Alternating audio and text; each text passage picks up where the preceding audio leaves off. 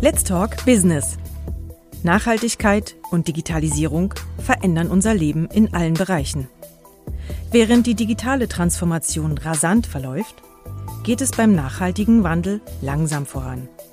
Doch beide Prozesse sind nicht umkehrbar. Mein Name ist Anne-Karin Stolze und im Podcast der BFH Wirtschaft spreche ich mit unseren WissenschaftlerInnen über ihre Forschungsthemen. Von Kreislaufwirtschaft über Innovation bis Data Science. Wir sprechen heute über Nachhaltigkeit. Wenn wir im persönlichen Leben, im privaten auf Kurzstreckenflüge verzichten zum Beispiel oder beim Einkauf auf regionale Produkte achten, dann schont das natürlich die Umwelt und auch den Klimawandel. Aber alleine schaffen wir das wahrscheinlich nicht, denn es gibt große Emittenten, das sind unter anderem auch die Unternehmen, die müssen auch ran. Was könnten die denn machen? Wie, warum ist es so schwer? Und was genau ist Kreislaufwirtschaft? Dazu unterhalte ich mich heute mit meinem Gast Tobias Stucki. Er forscht zu Kreislaufwirtschaft und leitet das Institut Sustainable Business. Hallo Tobias, schön, dass du da bist. Hallo Anne. Nachhaltigkeit ist ein Thema, an dem ihr nicht nur forscht, sondern ihr bringt das auch in die Lehre rein. Ihr habt für eure Studenten, Studierenden ein Tool entwickelt, das den CO2-Verbrauch misst. Wie genau funktioniert das? Genau, das ist ein Tool, das heißt Me and My Planet. Das haben wir jetzt im letzten Herbstsemester das erste Mal im, im Einsatz gehabt. Grund, Grundidee von dem Tool ist, dass wir Fußabdruck vom Konsum über einen längeren Zeitraum können abbilden Dass wir es einfach zu einem äh, spezifischen Zeitpunkt abbilden. Für das gibt es eigentlich schon andere Tools. Aber was wir wollen, ist, dass man wirklich über zwei, drei Wochen wirklich direkt den Konsum eingeht, dass man sieht, was habe ich konsumiert und am Schluss direkt sieht, was ist der Effekt von meinem Konsum bezüglich CO2. Also, dass man besser versteht, ja, wo sind wirklich meine Stellschrauben, wenn ich meinen meine CO2-Fußabdruck äh, reduzieren, verbessern. Ähm, ich glaube, das ist, das ist ein bisschen die innovativ die innovative Part von dem Tool und dass man es dann wirklich halt direkt auch in, in die Vorlesung einbindet. Also sind dann auch alle Konsumbereiche abdeckt. Es, es geht äh, um, um Wohnen, es geht um Ernährung, es geht um Transport, es geht auch um generell Konsum. Das sind wirklich alle Konsumbereiche drin. Und die Idee ist, dass die Studierenden auch am Schluss mit kritisch reflektieren, wie sie abgeschnitten haben und, und das, und das hinterfragen. Also wirklich die Einbindung in, in Unterricht ist, ist, zentral. Es geht nicht nur darum, dass man ein Tool hat, sondern dass man auch wirklich das Tool im Unterricht anwendet und, und etwas daraus lernt nachher. Das ist ja sehr spannend. Also da muss ja jeder auch ein bisschen kritisch mit sich sein. Ähm, wie genau habt ihr denn die einzelnen Bereiche aufgeschlüsselt? Du hast Transport erwähnt. Kommt da sowas rein, sowas, äh, so ein schlechtes Gewissen bei Reisen, Flugreisen speziell? Genau, also das Tool, das wir jetzt auch, auch stetig weiterentwickeln, aber grundsätzlich sind alle, alle Bereiche abdeckt. Auch, auch eben Flü äh, Flugreisen sind drin und natürlich auch tägliche Sachen. Bis jetzt sind Flugreisen auch primär äh, für, für den Zeitpunkt drin gewesen, wo, wo man abgefragt hat, aber das, das macht irgendwie nicht so Sinn, weil während dem Studium äh, sind die meisten wahrscheinlich am Studieren und nicht am Fliegen. Und darum, darum muss man das ein bisschen anders angehen. Aber dort sind wir jetzt auch dran, das anzupassen aufs nächste Semester, so dass man wirklich, ja, wirklich ein ideales Feedback bekommt über das Gesamtkonsumverhalten von, von den einzelnen Personen. Also, dass man das wirklich relativ schön vollständig eigentlich abdeckt und, und alle relevanten Treiber eigentlich den, den, den sind am Schluss. Ja. Das eine sind die Konsumbereiche und dann gibt es irgendwie noch eine, also eine Frequenz, also so im Sinne von, äh, das mache ich häufig und das nicht so häufig oder wie muss ich mir das vorstellen? Genau, also es gibt dann eigentlich wie, wie zwei Dimensionen. Das eine ist, äh, wie, wie schlimm ist, ist ein Konsum bezüglich CO2 und dann das andere ist, wie, wie häufig konsumiere ich irgendetwas. Wo, ob, eben, und grundsätzlich kann etwas, was an sich nicht so schlimm ist bezüglich CO2, kann dann gleich in der Summe äh, relativ viel ausmachen, oder? Und, und das die wir eigentlich äh, beides erfassen, oder? Indem wir halt eben die Frequenz abfragen und dann sieht, äh, wie häufig wird etwas konsumiert und dann natürlich eben die Intensität von CO2 dann eigentlich schon, schon direkt in der Plattform drin haben. Also das wird, wird dann eigentlich äh, beides abbildet. Aber welches hätte jetzt einen großen Impact? Also ist Fleischessen wirklich so der große Faktor? Also Fleisch, Fleisch macht sicher relativ viel aus. Es kommt auch ein bisschen darauf an, welche, welche Art von Fleisch. Kuhfleisch ist, ist sicher mit Abstand äh, das Schlimmste. Äh, Geflügelfleisch ist äh, deutlich weniger, weniger schlimm. Und da, dann kommt es schon wirklich darauf ab, eben, welche Art von Fleisch isst man. Wenn man die Geflügelfleisch nimmt, ist das vielleicht auch, auch besser als, als Käse zum Beispiel. Aber Käse an sich ist, ist halt, weil es auch Milch braucht, tierisches Produkt, äh, als tierisches Produkt äh, relativ schlecht. Also von dem her wirklich kommt es darauf an, welche Art von Fleisch das man nimmt und dann mit was dass man es noch alternativ vergleicht, oder? Wenn, wenn man das äh, Fleisch kompensiert mit Gemüse, ja, dann, dann ist die CO2-Bilanz äh, in, der, in der Regel äh, deutlich schlechter von Fleisch, wenn man es vergleicht mit anderen tierischen Produkten, wenn man es kompensiert mit Käse oder so.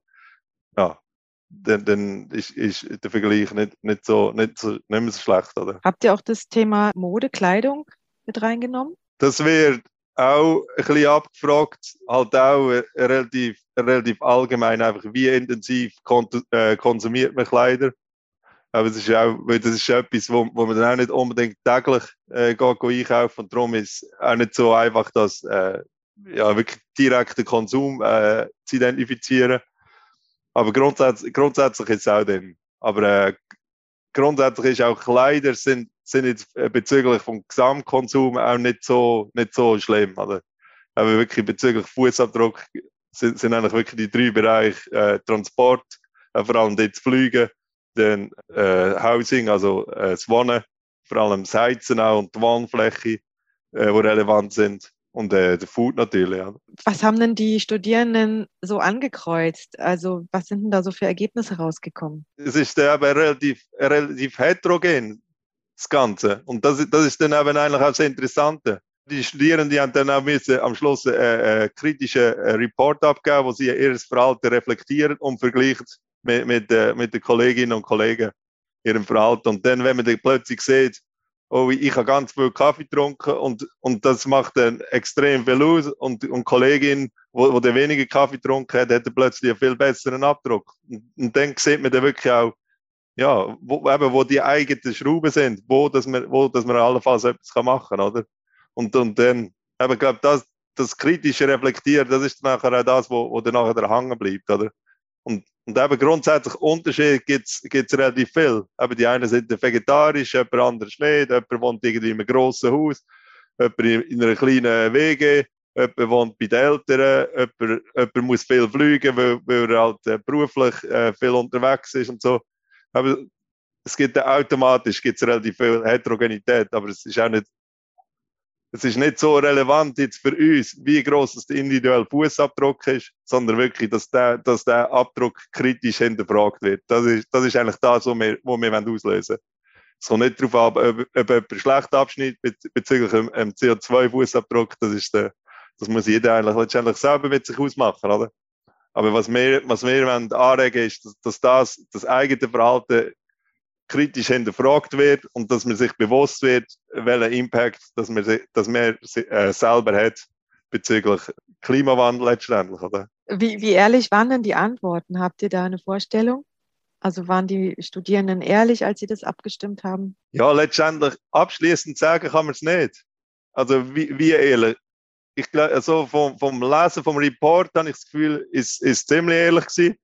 Aber es kommt, es kommt letztendlich auch nicht darauf ab äh, wie groß der Abdruck ist, sondern die Qualität von diesen Reports wird wirklich beurteilt anhand der äh, Kriterium, wie, wie kritisch hat man, hat man den Konsum hinterfragt. Und nicht, wie groß ist der Fußabdruck. Also jemand, wo, eben, beispielsweise jemand ist, ist extrem viel geflogen, geschäftlich früher, und, und der hat dann halt dann auch, auch einen relativ großen Abdruck gehabt. Aber, die Person hat das wirklich kritisch hinterfragt und überlegt, ja, wie kann ich das zukünftig verändern? Wie kann ich irgendetwas machen, dass mein Fußabdruck kleiner wird. Und das ist das, ist das was zählt am Schluss. Oder? Und von dem her, ja, also glaube glaub ich, sind wirklich die Antworten relativ ehrlich, relativ ehrlich gewesen. Also man sieht es auch, also was wir natürlich anschauen ist, wie, wie häufig ist ausgefüllt worden, hat wie sauber ausgefüllt, eben beispielsweise Transport, Ernährung und so, ist das wirklich täglich eingetragen und so, und dann sieht man nachher schon ein bisschen, ja, auch im Detailgrad an, äh, wie genau das ist. Oder wenn jetzt jemand einfach einen Tag lang äh, nur Milch trinkt oder so, dann fehlt wahrscheinlich irgendetwas anderes. Oder? Also man, man, man sieht schon so ein bisschen äh, dahinter. Aber eben in der Regel ist es wirklich relativ sauber ausgefüllt worden. Ja, und es hat natürlich auch damit zu tun, dass, dass äh, der Report, der, der, der fließt nachher am Schluss auch in die Noten ein. Oder? Also von dem her, qualitativ gute Daten sind eigentlich auch, auch irgendwie das Fundament, um nachher einen qualitativ guten Report zu schreiben. Also von dem her ist, ist ja wirklich zentral, oder? Die Hauptaufgabe eigentlich von dem Tool, euch ging es nicht darum, den Studierenden zu sagen, ey Mensch, hier hast du ein bisschen viel verbraucht oder hier müsstest du reduzieren, sondern euch ging es darum, dass sie sich damit auseinandersetzen. Genau. Und diese Auseinandersetzung, also haben sie einmal mit dem Report gemacht und den machen sie wahrscheinlich jetzt. Es hat wahrscheinlich schon noch ein bisschen einen Impact, wenn sie jetzt ihren Alltag mal so durchleuchtet haben. Was glaubst du, was es ausgewirkt hat? Oder gibt es noch mal Rückmeldungen, ob sie ihren Alltag verändert haben, ob sie jetzt weniger Kaffee trinken zum Beispiel? Oder? Ja, wie, wie, wie, nachhaltig der Effekt ist, ist, ist schwierig zu sagen. Es wäre interessant, da mal noch, mal noch wie, wie eine Nachbefragung zu machen, vielleicht irgendwie zwei Jahre nachher oder so bei den Studierenden, um zu schauen, ob sich wirklich etwas substanziell verändert hat. Aber eben, ich glaube, was wirklich zentral ist, ist, dass wir, dass wir, also das zentrale Ziel ist einfach mal wirklich die Informationsgrundlage zu, äh, zu schaffen, dass man einfach mal sagt, ja, dass man wirklich sieht, wo sind meine persönlichen äh, Stellschrauben, wo, wo sind meine grössten Hebel, wo kann ich am meisten bewirken. Und ich glaube, wenn man das mal identifiziert hat und weiß, das, das bleibt, dann nachher schon ein bisschen hängen, oder? Und nachher letztendlich Konsumentscheidung und so, das ist, das ist dann eine, eine individuelle Geschichte. Das muss dann jede Person eigentlich mit sich selber ausmachen, was ist für mich richtig. Wollte ich Fleisch essen und dafür irgendwie einen grossen Fußabdruck haben oder, oder wollte ich, kann ich vielleicht auf das verzichten und, und so meinen Fußabdruck reduzieren, oder? Das ist dann wirklich, ja, ich glaube, dort, dort irgendwo hört unser Einflussbereich auch ein bisschen auf, oder? Ja, das kennt ja auch jeder, ne? Also ich, ich ja. mag zum Beispiel Kaffee, das ist gar nicht gut. Aber ich kann ich kann es reduzieren natürlich. Ja. Wie sieht denn das aus? Wie oft kommt denn dieses Thema noch in der Lehre? Also das ist ja jetzt ein abgeschlossenes, ein abgeschlossenes Modul mit dieser Befragung und der Reflexion. Kommt das Thema später nochmal? Für die Studierenden, wo, wo sich wirklich für das Thema interessieren, gibt es nachher auch noch eine Vertiefungsmöglichkeit. Also das ganze, äh, ganze Vertiefungsblock zu, zum Thema Sustainable Business, wo eigentlich die Kernthemen aus, aus, äh, aus dem Nachhaltigkeitsbereich nein, ist vertieft behand, äh, behandelt werden, wo man dann auch andere Bereiche anschaut, noch Kreislaufwirtschaft zum Beispiel oder äh, das ganze CSR, also wie die Umsetzung praktisch von, von Nachhaltigkeit im Unternehmen. Es gibt auch noch ein Wahlpflichtmodul zu, zu Social Innovation also wirklich für die Studierenden, die sich interessieren für Nachhaltigkeit, gibt es nachher wirklich auch noch, noch vertiefte Möglichkeiten, um sich vertieft mit dem, mit dem Thema beschäftigen. Aber eben, das Leben und das Konsumverhalten, das ist ja von den Einzelnen, das ist super, wenn wir weniger Kaffee trinken, weniger Fleisch essen, weniger fliegen. Aber in der Summe braucht es dann doch relativ viele Leute, die da mitmachen. Wie sieht es denn aus mit größeren Organisationen, also Unternehmen zum Beispiel? Die könnten doch auch sehr viel einsparen. Also die könnten doch auch einen großen Impact machen. Aber irgendwie tun die sich anscheinend schwer. Also genau, also ich glaube, das ist, das ist eben in dieser Nachhaltigkeitsdebatte ist, ist das eben, glaube ich, zentral, dass man irgendwie nicht, nicht versucht, den schwarzen Peter einfach weiterzuschieben, aber dass man sagt, ja, China hat ja viel den grössten Fußabdruck als die Schweiz, also sie, sie müssen es zuerst mal machen, sondern eben, dass jeder mal irgendwie bei sich selber schaut und überlegt, okay, was ist mein eigener Fußabdruck, oder? Und wenn jeder wie sich selber schaut, dann hat man nachher in der Summe trotzdem, trotzdem einen, einen grossen Impact, oder? Und letztendlich wirkt sich das dann auch auf das Angebot aus, oder? Also ohne Nachfrage gibt es letztendlich dann auch kein Angebot. Also von dem her, das, das hängt, hängt, irgendwie auch zusammen.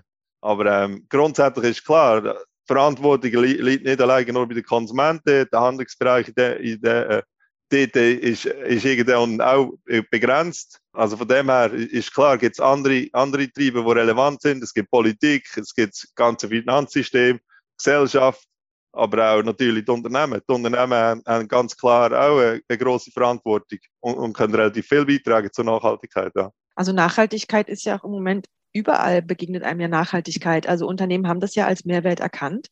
Ähm, ob es jetzt Mode ist, ob es Nahrung ist, ob es, ich meine, inzwischen gibt es sogar Bücher ohne Plastikfolie zu zu kaufen, einfach um es einzusparen. Also es wird ja quasi wie ein spezieller, ein Verkaufsargument, dass sie sich um Nachhaltigkeit kümmern. Aber wieso gibt es da noch nicht so den richtigen, den richtigen Durchbruch bei den Unternehmen? Es tun sich ja viele doch noch relativ schwer. Grundsätzlich gibt es zwei, zwei Bereiche, wo, wo Unternehmen können, können aktiv werden. Das eine ist Prozessinnovation, also dass sie im Unternehmen versuchen, ihre Prozesse nachhaltiger zu gestalten, dass der Impact kleiner wird. Und das andere ist Produktinnovation, dass sie eigentlich nachhaltigere Produkte entwickeln, die nachher im Konsum zu, zum äh, besseren Ergebnis führen. Das sind eigentlich so die, die zwei Optionen. Wieso äh, wird noch nicht mehr gemacht?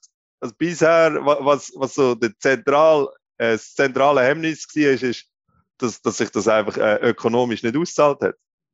Also das, da, da gibt es relativ viele Studien, die zeigen, dass der, der Impact von sehr nachhaltiger Innovation kleiner ist als von traditioneller, nicht nachhaltiger Innovation, dass der Impact zum Teil vielleicht sogar negativ ist.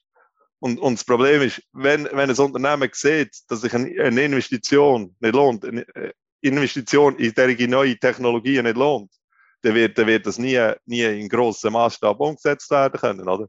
Es gibt ja vielleicht derige Personen, einzelne Firmen, die, die intrinsisch motiviert sind und sagen, das finde ich wichtig, da, da gehen wir rein. Es gibt auch einzelne äh, Firmen, die sagen, ja, das ist eine, langfristige Investition, da gehen wir jetzt rein und müssen halt jetzt 10, 20 Jahre äh, mit Verlust leben. Irgendwann, irgendwann wird das kommen, aber äh, einfach eine Durchschnittsfirma, ein kleines KMU, sie können sich das einfach nicht leisten, oder? Das, das geht nicht. Und von dem her, aber glaube ich, wirklich der Zentralfaktor ist, dass, dass die Investitionen müssen sich mittel bis, kurz bis mittelfristig wahrscheinlich auszahlen, damit das wirklich in grossen Stil kann umgesetzt werden. Und wenn das nicht der Fall ist, äh, wird das nie, wird das nie in grossen Stil zu laufen kommen, oder? Was könnten die tun? Was könnten sie tun? Bezüglich was? Impact, Mensch? Du hast gesagt, ähm, manchmal ist es so oder oftmals ist es so, dass es einen zu geringen Impact hat. Kannst du da mal ein Beispiel sagen? Genau, also, also, also zum Beispiel hat man das in der Solarindustrie gesehen, oder? Da, da ist relativ viel investiert worden in der Schweiz. Man hat gemeint, dass der, der Markt käme jetzt. Und nachher der, plötzlich hat man gesehen, dass irgendwie in China äh, eben auch die ganze Industrie unterstützt wird, subventioniert wird. Und da hat man, hat man kostenmässig einfach keine Chance mehr gehabt in, in der Schweiz, oder? Und das ist jetzt so ein typisches Beispiel, wo, wo halt die Investitionen sich wahrscheinlich am Schluss für viele Firmen einfach nicht ausgezahlt haben, oder? Also der Impact auf, auf, die, auf die ökonomische Performance dann eigentlich fast negativ ist, dass man also eigentlich letztendlich äh, Verlust gemacht hat mit diesen Investitionen. Oder? Und das ist, das ist halt in anderen Bereichen auch so, oder? Es kann sein, dass, de, dass das vielleicht kurzfristig einen Verlust gibt und dann irgendwann äh, zahlt sich das dann aus, oder? Aber die Frage ist, wie, wie lang ist die Periode, wo, wo man Verlust erzielt, oder? Wo man muss überbrücken. Das Problem ist, dass ich in halt in vielen Bereichen halt wahrscheinlich zu lang ist, dass, dass ich dass, dass ich das Unternehmen kann leisten oder? Ja, also eben das, das war jetzt das mit den Innovationen, ne? Das war der, die Möglichkeit, wo Unternehmen sich nachhaltig verändern können. Das ist offensichtlich schwieriger. Und dann hast du noch die Kreislaufwirtschaft genannt. Das klingt jetzt für mich erstmal, ich sag mal so, wenn man als normaler Konsument, Konsumentin äh, kennt man das Thema Recycling ja. Ist, ist Kreislaufwirtschaft, kann man das vergleichen? Also äh, Kreislaufwirtschaft, dass ein Produkt einen Kreislauf hat, also indem man es produziert, nutzt, wenn es verbraucht ist, wieder zurückführt. Also hängt das damit zusammen? Kann ich mir das so vorstellen oder ist das weitergedacht? Genau, also Recycling ist auch ein Teil von der, von der Kreislaufwirtschaft. Aber die Idee ist eigentlich, dass man, dass man die Produkte möglichst früh probiert, zurück in den Kreislauf äh, zurückzuführen, beziehungsweise möglichst lang probiert, im Kreislauf zu halten. Und Recycling ist eigentlich wie, wie eigentlich die letzte Option, oder? Wenn alles andere eigentlich ausgeschöpft ist oder so, dann tut man am Schluss noch probieren, die Rohstoffe irgendwie im Kreislauf zu halten.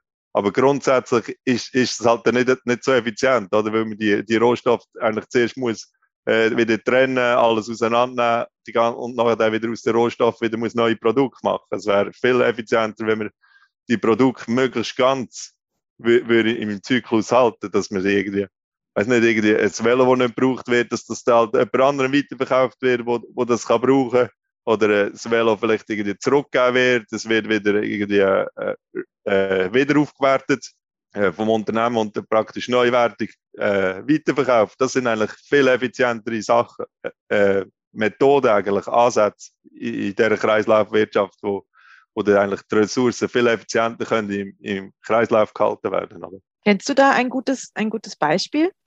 Also von einem Unternehmen, das das gut hinbekommt? Bezüglich Kreislaufwirtschaft gibt es eigentlich drei Dimensionen. Das eine ist Effizienz. Also da geht es darum, äh, Ressourcen möglichst effizient zu nutzen. Also das ist beispielsweise im, im, im Transportbereich bei den Autos, wo man versucht, Motoren immer effizienter zu machen, oder im Elektrobereich bei, bei Haushaltsgeräten, Kühlschränken so, mit dem A+++, oder?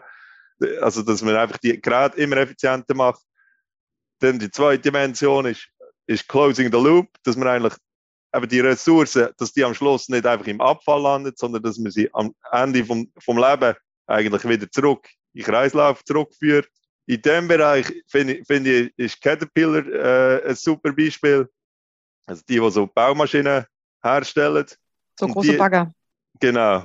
Und die, die haben äh, so ein System aufgebaut, dass man eigentlich äh, die, die Baugeräte am Ende vom Lebenszyklus wieder kann zurückgeben kann. Und sie tun dann eigentlich alle Teile auseinandernehmen, dann schauen, welche Teile kann man, kann man noch reparieren, welche muss man auswechseln. Und am Schluss hat man eigentlich wieder ein, ein praktisch neues Gerät zusammen, oder? Und also die, es ist wirklich ein super Beispiel, das zeigt, wie dass man eben die, die, die Kreisläufe am Schluss kann, kann schließen, dass die Geräte eben, die landen nicht im Abfall, sondern die werden wieder aufbereitet und kommen dann eigentlich als neuwertige Geräte wieder an den Start.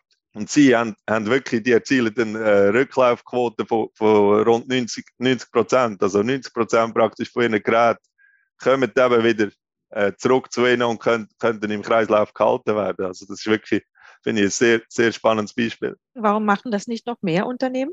Ja, es hat, hat wahrscheinlich, hat wahrscheinlich äh, verschiedene, verschiedene Gründe. Das eine ist wahrscheinlich, ähm, dass, dass die Nachfrage muss bestehen. Also die Nachfrage, die müssen auch bereit sein, dann eben solche wiederaufbereitete Geräte zu kaufen. Sie müssen auch bereit sein, Geräte äh, wieder am Hersteller zurückzugeben. Es muss dort auch irgendwie ein System aufgebaut werden, dass das irgendwie möglich wird, dass die Geräte oder die, die Produkte am Schluss vom Leben wieder irgendwie zu den Herstellern zurückkommen. Also das ist in der Regel auch nicht so, nicht so ganz einfach, oder? Das ist bei einer, in einer Baumaschine vielleicht noch ein bisschen einfacher. Sehen wir zum Beispiel auch schon bei, bei, bei, im Telefoniebereich, oder? Bei, so Smartphones und so wird es schon deutlich komplizierter, dass die Smartphones am Schluss vielleicht wieder zu den Herstellern zurückkommen und die, die Bestandteile eigentlich wieder können wiederverwendet werden und so. Das ist der, schon viel komplexer, oder?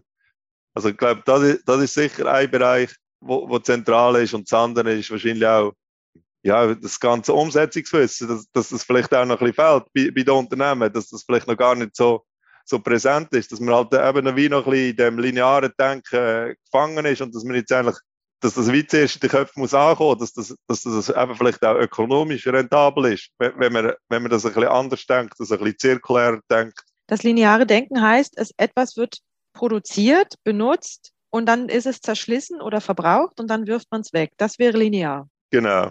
Und in der, in der Regel wird es dann eben einig gebraucht und landet dann im Abfall. Und, und zirkuläre Wirtschaft setzt eigentlich bei zwei Bereichen an, dass das nicht nur einig gebraucht wird, sondern dass möglichst lang gebraucht wird. Also die, die, die Life Extension ist zentraler Bestandteil. Und dann eben am Schluss, dass nicht im Abfall landet, sondern dass eben wieder zurückgeführt wird und eigentlich als, als neues Produkt, als, als wiederaufbereitetes Produkt wieder eingesetzt kann werden. Du hattest ja noch vorhin, ich habe dich da unterbrochen, du hattest gesagt Effizienz und danach käme noch ein Punkt. Was wäre noch das dritte? Genau, das wäre das wär Effizienz, die Closing the Loop und, und das dritte wäre die Life Extension, eben die, die, die Lebensdauerverlängerung, wo auch extrem relevant ist. Oder wenn ich das Produkt einfach einig, einig benutze und dann aber wieder alles wieder muss aufbereiten oder so, dann ist das auch nicht ganz effizient, oder? Also von dem her ist wirklich wichtig, dass die Produkte möglichst effizient hergestellt werden am Anfang. Dann, wenn sie hergestellt sind, möglichst lang gebraucht werden. Und wenn sie dann wirklich am Ende sind vom Leben, dass dann noch zurückgeführt werden. Das sind eigentlich die drei Dimensionen, die zentral sind, oder? Und nur, eben nur, nur in der Summe oder so gibt es da halt wirklich auch ökologischen Impact, oder? Und fällt dir da jetzt spontan ein Produkt ein, wo das so ist? Also, so, so ein typisches Beispiel in der Literatur äh, ist Patagonia, so der, der Outdoor-Hersteller. Ähm, und die, die haben das halt wirklich tief in ihrem Unternehmensmodell verankert. Die haben äh, ein System aufgebaut, wo eigentlich alle Produkte bezüglich Robustheit, bezüglich Modularität, bezüglich Reparierbarkeit bewertet werden. Und es können eigentlich nur Produkte am Schluss auf den Markt raus, wo, wo dann wirklich all die Kriterien erfüllt, wo, wo also genug höhere Punktzahl erreicht in all diesen Dimensionen. Also das ist wirklich tief drin, dass, dass die Produkte eben langlebig müssen sein und, und robust müssen sein. Ja, das denke ich, das, das ist wirklich ein gutes Beispiel. Und sie haben dann auch nachher eben auch hinten raus, nach dem Verkauf, haben sie Maßnahmen ergriffen, um eben die Produkte im, im Kreislauf zu halten. Sie haben das Reparaturcenter eingerichtet, ich glaube, das größte Reparaturcenter im Outdoor-Bereich in den USA. Sie gehen mit Modul, äh, mobilen Reparatur, Reparaturwerkstätten, also Outdoor-Mess, wo dann ihre Produkte gratis repariert werden Also sie haben wirklich sich, sich relativ viel äh, überlegt, wie dass man die Lebensdauer kann, kann verlängern kann. Also es ist möglich. Also es, es gibt Unternehmen, die es vormachen. Caterpillar, Patagonia, das sind jetzt nicht unbedingt Schweizer Unternehmen. Wisst ihr, habt ihr schon rausgefunden oder wo steht ihr da, dass ihr, dass ihr mal eine Bestandsaufnahme gemacht habt? Wie steht es denn in der Schweiz mit den Unternehmen? Welche Unternehmen in welchen Branchen sind schon besonders nachhaltig unterwegs? Welche tun sich eher schwer? Genau, also das ist ja, das ist ja nicht, nur, nicht nur für die Schweiz gilt das, das grundsätzlich aus meiner Sicht ein, ein generell globales Problem, dass man einfach keine Ahnung hat, wo dass man dort steht. Aber wenn man, wenn man äh, in der Politik etwas über Kreislaufwirtschaft aussagen dann geht man meistens über irgendwelche Indikatoren bezüglich Recyclingquote, über irgendwelche Patente. Aber letztendlich, die, die, die zentralen Maßnahmen für Kreislaufwirtschaft oder auch sehr zentrale, sagen wir, sehr zentrale Maßnahmen für Kreislaufwirtschaft werden aber letztendlich auf Unternehmensebene ergriffen. Und darum muss, muss man eben wirklich mal schauen, wo stehen wir bezüglich den Unternehmen und wie wird das umgesetzt, oder? Und da gibt es in der Literatur immer da die, die, die typischen Best Cases, äh, die Vorzeigebeispiele. Es gibt natürlich auch für, für die Schweiz Beispiele. Aber das sind jetzt internationale Unternehmen gewesen, aber da gibt es auch verschiedene Beispiele, auch in der Schweiz, äh, wo, wo das relativ. Zum Beispiel? Ja, zum Beispiel USM, so, äh, die, die, der Möbelhersteller, der relativ schöne modulare äh, Möbel herstellt, wo man dann eben flexibel wieder kann anpassen und, und einsetzen, so dass man aber wenn sich der Bedarf verändert, äh, flexibel bleibt oder, oder Vögeldruck, das Druckereiunternehmen, wo, wo äh, auch Cradle to Cradle zertifiziert ist, ähm, wo dann dort ja, auch bezüglich der, der Einsatz von der Rohstoff, bezüglich ähm, Einsatz von alternativen Energiequellen extrem, extrem viel umgesetzt hat. Ob es jetzt global ist oder, oder, Schweizer, äh, ja, schweizweit, also ich glaube, das, das kommt nicht so, nicht so drauf ab. Aber ich glaube, was wirklich wichtig ist, dass man, dass man ein bisschen wegkommt von diesen einfach auf so einzelne Vorzeigebeispiele fokussieren, sondern dass man wirklich einfach mal die breite Massen anschaut und mal schaut, wo stehen wir dort, oder?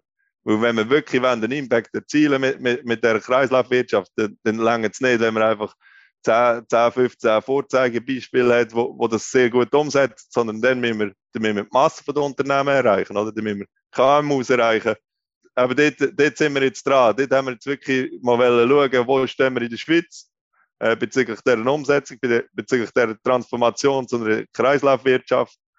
Ähm, da haben wir zusammen mit, mit, äh, mit der KOF, der Konjunkturforschungsstelle von der ETH, äh, repräsentative Umfrage gemacht im letzten Jahr und dort werden wir jetzt auch im, im September, November einen grossen Report rausgeben, wo wir, wo wir mal so Standortanalyse machen wo, wo steht die Schweiz bezüglich der Transformation hin zu, ein, zu einer Kreislaufwirtschaft? Kann man da schon was verraten? Kannst du schon was verraten? Oder? Ja, man sieht zum Beispiel, dass 60 Prozent der Unternehmen, die haben irgendeine Maßnahme bezüglich Kreislaufwirtschaft umgesetzt. Aber das ist halt wirklich breit äh, abgefragt. Eben, es sind äh, einzelne Maßnahmen. Es kann sein, dass das nur Maßnahmen sind im Effizienzbereich wo dann eigentlich die anderen, die anderen relevanten Dimensionen der Kreislaufwirtschaft, die, die, die Lebensdauerverlängerung, die, die Closing the Loop Dimensionen, die eigentlich gar nicht angeschaut werden. Und das heißt eben auch, dass, dass rund 40 Prozent der Unternehmen eigentlich komplett eigentlich keine einzige Maßnahme umgesetzt haben im, im ökologischen Nachhaltigkeitsbereich, also auch nicht bezüglich Effizienz, oder? Also wirklich bezüglich Umsetzung von Maßnahmen, glaube ich, ja, sind wir halt wirklich, wirklich noch nicht so weit. Oder praktisch 50 Prozent der Unternehmen haben nichts gemacht. Ja, und dann auch, auch bezüglich Intensität. Also wir haben dann abgefragt, wie, äh, wie viel, ja, was ist der Anteil von den Investitionen, die eingesetzt wird für diese Maßnahmen. Und da sieht man, dass praktisch 90 Prozent der Unternehmen weniger als 10 Prozent den Investitionen in diese Maßnahmen investieren, oder? Also das heißt wirklich, bezüglich der Breite der Massnahmen sind wir noch nicht sehr, sehr weit und auch bezüglich der Tiefe, oder? Sind wir, sind wir noch nicht so weit, oder? Es scheint ja auch vor allem ein, ein Kulturwandel zu sein. Also so wie du es mir geschildert hast, die Best Cases oder die, die Vorbildunternehmen, da scheint das ja wirklich ein, eine grundsätzliche Form der Unternehmenskultur zu sein. Also dass man von Anfang an sagt, wir wollen das Produkt lange nutzen, es soll eine lange Haltbarkeit haben und nachher wieder zurückführen. Also das scheint ja ein Umdenken zu sein. Was ist so deine Erfahrung? Wie, wie lange braucht es für dieses Umdenken oder für diesen Change? Ja, die Erfahrung zeigt, dass es halt wirklich, also es ist nicht ein Prozess, der vom einen Tag auf den anderen gemacht werden kann, sondern es ist so Schritt für Schritt, tut man sich dem Ideal von einer kreislauffähigen äh, Firma, tut man sich so ein bisschen annähern. Eben das, vielleicht steigt man ein mit irgendwie Effizienzmaßnahmen, dann geht man auf alternative Energiequellen, dann tut man plötzlich mal irgendwie Produkt, äh, Rohstoff anpassen, tut vielleicht irgendwie giftige äh, Rohstoff ersetzen mit, äh, mit irgendwie äh, umweltverträglichen Rohstoffen etc. Also es ist wirklich so, so ein Prozess, wo man sich Schritt für Schritt immer, immer näher antastet. Und das, das Ganze ist halt wirklich, wirklich eine relativ komplexe Sache, oder? Das ist nicht einfach so, dass man Produktionsabteilung oder so muss verändern, sondern sind halt alle Abteilungen innerhalb vom Unternehmen sind irgendwie verknüpft, oder? Also wenn man bei den Ressourcen vorschraubt, hat das Auswirkungen auf die Produktion. Wenn man bei den Reparaturen schraubt, hat das auch irgendwie Auswirkungen auf, auf Produktion. Wenn man, wenn man ein Produkt können reparieren am Schluss, dann muss man sie halt auch bei, bei, bei Design schon so planen, dass man sie kann reparieren oder? Also es hängt wirklich alles miteinander zusammen und darum braucht es wirklich eine relativ fundamentale Umstellung.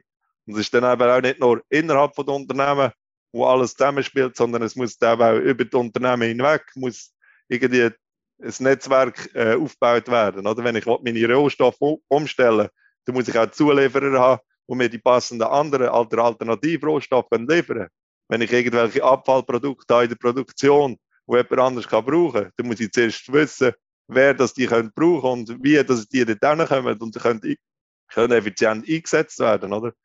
Ja, aber wenn man es wirklich in Perfektion treibt, äh, ist, ist, ist halt ein relativ komplexes System und das braucht halt wirklich ja, relativ, relativ lang, bis, bis man das wirklich umgesetzt hat, oder? Kann man, kann man den Unternehmen irgendwie helfen? Also ich denke da jetzt in Richtung Staat. Kann der Staat irgendwie sozusagen ein bisschen Initialzündung, Booster verleihen? Die grundsätzliche Frage ist wahrscheinlich halt, wie, wie lange wie lang hat man Zeit, oder? Also grundsätzlich wird bin ich, bin ich sicher, dass, dass die, die Transformation irgendwann wird kommen, oder? Aber wenn wir jetzt den Klimawandel angucken und mit den 1,5 oder 2 Grad, dann haben wir eigentlich nicht mehr viel Zeit. Dann kommen ja irgendwann die Kipppunkte. Also eigentlich haben wir nicht, nicht Zeit. Aber wenn man sagt, nicht, wir wollen nicht Null erreichen bis 2050, haben wir jetzt noch, noch 30 Jahre Zeit, oder? Also von dem her müsste die Transformation halt relativ rassig gehen. Und wenn man jetzt sieht, wie komplex das, das Ganze ist, äh, in dieser Umsetzung und wo dass wir aktuell stehen. Also deutet es halt schon darauf ein, dass, dass man dort wahrscheinlich von Staatsseite äh, noch, noch mehr müsste eingreifen müsste. Und da gibt es noch viele Möglichkeiten. Es kann sein, dass man äh, bestehende Regulierungen muss äh, verschärfen, irgendwie Maßnahmen eingreifen, äh, bezüglich äh, zum Beispiel Reparati äh, Reparaturfähigkeit der Produkt. Das gibt das gibt's jetzt zum Beispiel auch in in anderen Ländern schon, schon derige Schritte, wo man das ergriffen hat. Ähm, es kann auch sein, dass man Subventionen muss einführen dass, dass sich derige Investitionen mehr lohnt. Das braucht wahrscheinlich auch äh, Unterstützung von, von Forschung, dass man, dass man die technologischen Hürden zukünftig äh, ein bisschen abbauen Also ich glaube, von dem her ist wirklich der Einflussbereich vom Staat ist, ist relativ zentral. Ja, also und da bin ich auch ziemlich sicher, dass eben, wenn der Staat nicht eingreift, dann wird es schwierig sein, dass wir die Transformation wirklich so schnell hinbekommen, dass wir wirklich einen substanziellen Impact haben am Schluss. Also auf jeden Fall können wir jederzeit anfangen. Unsere Zeit geht langsam zu Ende, deswegen würde ich dich am Schluss nochmal fragen, also eben wir können alle an unserem Konsum, an unserem Verhalten etwas, etwas verändern. Wir können die großen CO2-Treiber, zum Beispiel eben das Fliegen, Heizung, oder auch eben Kaffee- oder Fleischkonsum können wir reduzieren, verändern. Was würdest du jetzt unseren Hörerinnen und Hörern noch mitgeben? Wie schätzt du die Lage ein? Bist du optimistisch? Was glaubst du, was passiert? Wie würdest du es dir wünschen? Ich, ich glaube schon, dass, dass, dass ein Wandel geht, oder? Eben, der Druck, der Druck von der Straße, von den Jungen, eben, den, den, den spürt man sicher, oder? Also das kommt, oder? Ja, da ist viel in Bewegung. Die Frage ist einfach, ob, da, ob das genug schnell kommt, ob, ob, die, ob, die, ob, die, ob das Umdenken genug schnell stattfindet. Es ist auch nicht so, dass, dass der Klimawandel, das 2-Grad-Ziel, das ist letztendlich auch, auch irgendwie so, so eine schwammige Grenze. Es ist ja nicht so, dass wenn man das 2-Grad-Ziel nicht erreicht, dass dann, dass dann äh, äh, die, Welt, die Welt total kaputt ist oder so. Und das ist, ja, aber die Frage ist einfach, wie, wie viel Schaden will man, will man akzeptieren am Schluss und wie schnell mu muss der Wandel vorangehen, um den Schaden dann eben reduzieren, oder? Und dort, dort bin, ich, bin ich ein bisschen skeptisch, dass, dass wir dort wirklich genug Wandel können, können erzielen können, um den Schaden wirklich dort, äh, möglichst, möglichst stark reduzieren. Ich glaube, das haben, das haben viele Leute sind sich eben noch nicht bewusst, äh, dass da einfach enorme Kosten auf uns zuwerken und dass enorm, enorme Konsequenzen wird haben. Aber äh, aber das, äh, ein gewisser Wandel, das, das sieht man schon jetzt, oder? Eben auf, auf Konsumseite wie auf Produktionsseite, wenn man jetzt be beispielsweise alternative Proteinquellen bei Fleischkonsum und so, ich glaube, die geht extrem viel.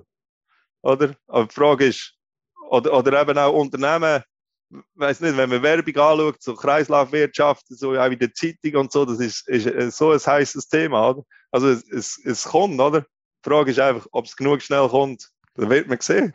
Und vielleicht tragt ihr mit eurer Forschung dazu bei, die Leute doch ein bisschen aufzurütteln oder Beispiele aufzuzeigen. Tobias, vielen Dank für das Gespräch. Es war sehr spannend. Wir hätten noch länger reden können und wir werden sicherlich in diesem Podcast noch auf das Thema Kreislaufwirtschaft, Nachhaltigkeit zurückkommen. Vielen Dank. Das war die Pilotfolge unseres Podcasts. In der nächsten Folge geht es um die Zukunft der Arbeit und wie neue Technologien unsere Tätigkeiten verändern. Alle Episoden von Let's Talk Business findet ihr auf Spotify, Apple Podcast und natürlich auf bfh.ch/wirtschaft. Bis zum nächsten Mal.